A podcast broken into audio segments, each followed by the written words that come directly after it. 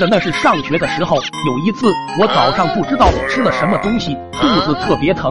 下课铃才一响，哦，我就一个闪现冲了出去，直奔厕所。当时那栋教学楼已经有些年头了，每层楼只有一个卫生间，门还是那种老旧的木门。刚一进厕所，我的小心脏就顿时一惊，好似有一盆冷水浇在了我的头上。仅有的三个坑位竟然全是关着的。我缓缓地走向第一间，刚要摊手，就听里面闷哼一声：“卧槽，真的有人！”我后退一步，定了定神，又摊手向第二个坑位走去。手刚搭在门上，就听里面爆出一句：“有人呐，等一下！”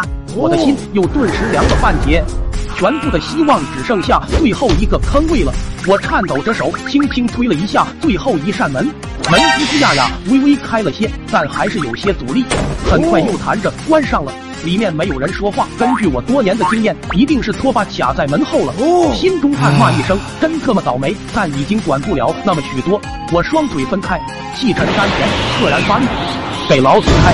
只听咚的一声砸在了门上，陈旧的木门吱呀一声悲鸣。卧槽！我用力过猛，竟然把门推倒了。但这并不是重点，因为我赫然看见了，竟然有一个人蹲在那里。破旧的木门斜斜的依靠在他的头上，形成了稳定的三角结构。我连忙冲上前去，抬起木门，就看到了我们教导主任铁青的脸。只见他一手撑着门，一手探在后面，好像正要清理。我尴尬的站在原地，不知如何是好。最后憋出一句：“老老师好，您也在这拉屎呀？”他面色阴晴不定，不知道是怎样的心情，半天才回道：“同同学你也好。”听得此言，我如蒙大赦，双手就要把门放下，溜之大吉。就听教导主任无奈的说道：“同学，你先坚持一下，我擦一擦。”平静的话语带着丝丝的杀气，威严且不容置疑。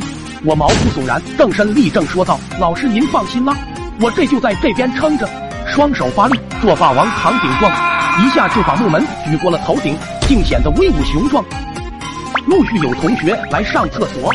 见得此景，无不叹服，悄悄说道：“啧啧，教导主任就是不一般，上个厕所竟然还有专人带门守护，非吾辈所能及也。”从那之后，我每每见了我们教导主任，都会远远躲开，生怕他回忆起那天的事，杀我泄愤。